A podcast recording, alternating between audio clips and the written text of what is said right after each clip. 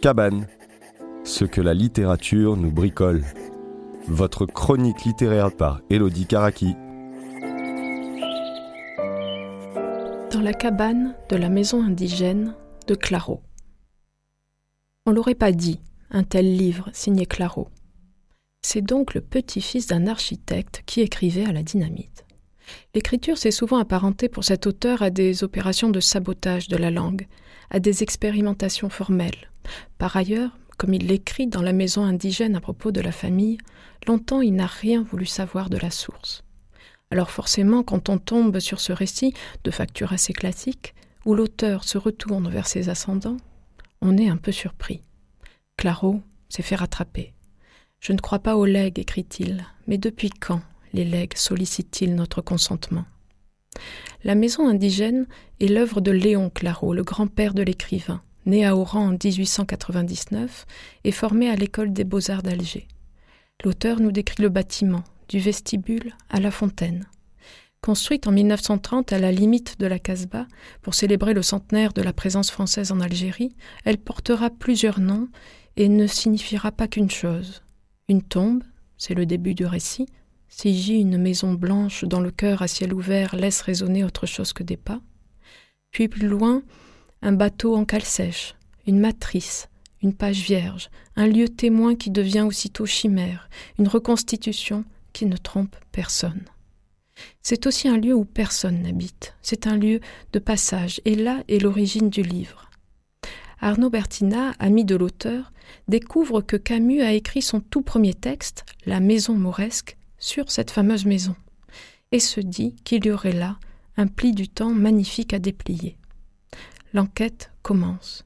Les souvenirs, les archives, les témoins. Les coïncidences, comme Camus, la famille de Claro est originaire des Baléares espagnols, les recoupements, les échos, par exemple quand il est question du tournage de l'adaptation de l'étranger par Visconti à Alger en 67, et un auteur qui ne sait pas exactement ce qu'il cherche, ou plutôt qui se doute que ce qu'il cherche n'est peut-être pas une clé. Il va bien sûr du côté de Camus, il retrouve le poète Jean Sénac qui venait chez son père à Paris dans les années 50. Il dessine en fait le petit milieu intellectuel et artistique qui gravite autour de cette maison à cette époque-là. Petit milieu qui va accueillir le Corbusier en 1931. Claro met des parenthèses quand le lyrisme gauchit un peu sa langue. Au bout de la troisième, on se dit qu'il aurait dû mettre le reste entre parenthèses, parce que ces passages sont parmi les plus beaux.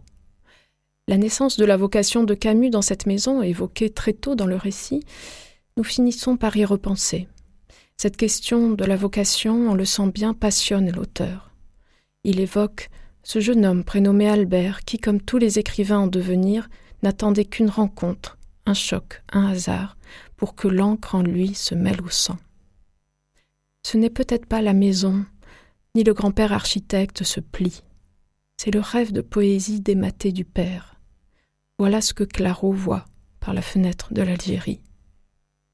Ce livre est un de ces livres qui nous font nous demander quel sera le prochain.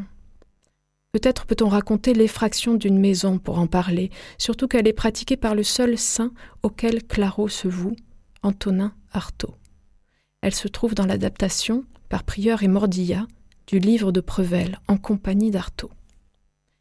Dans cette scène, on voit Prevel aider Artaud à faire le mur de la maison de santé d'Ivry.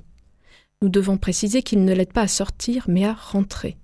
C'était une des promesses faites par le docteur Delmas aux amis du poète, après l'effroyable période de Rodez. Artaud devait pouvoir aller et venir comme il entendait. Sauf que ce soir-là, Artaud a perdu ses clés et demande à Prevel de lui faire la courte échelle. Des policiers passent par là, mais ils ne se formalisent pas très longtemps de ce fou qui veut absolument retourner dans son asile, et ils aident Artaud, car Prevel est déjà bien malade. Et envoient Artaud disparaître de l'autre côté du mur, avec un très poli Bonsoir, messieurs. Voyons voir. Claro, aidé par Bertina, qui lui fait la courte échelle, fait effraction dans la maison indigène, et par là même dans cette maison de fou qu'est parfois la famille. Ça, ça tient. Claro traverse, et 172 pages plus loin, un, homme lui fait la courte échelle pour qu'il se carapate à nouveau, l'œil éclairci vers là-bas, la poésie. La maison indigène de Claro chez Actes Sud. Cabane, ce que la littérature nous bricole. Votre chronique littéraire par Elodie Karaki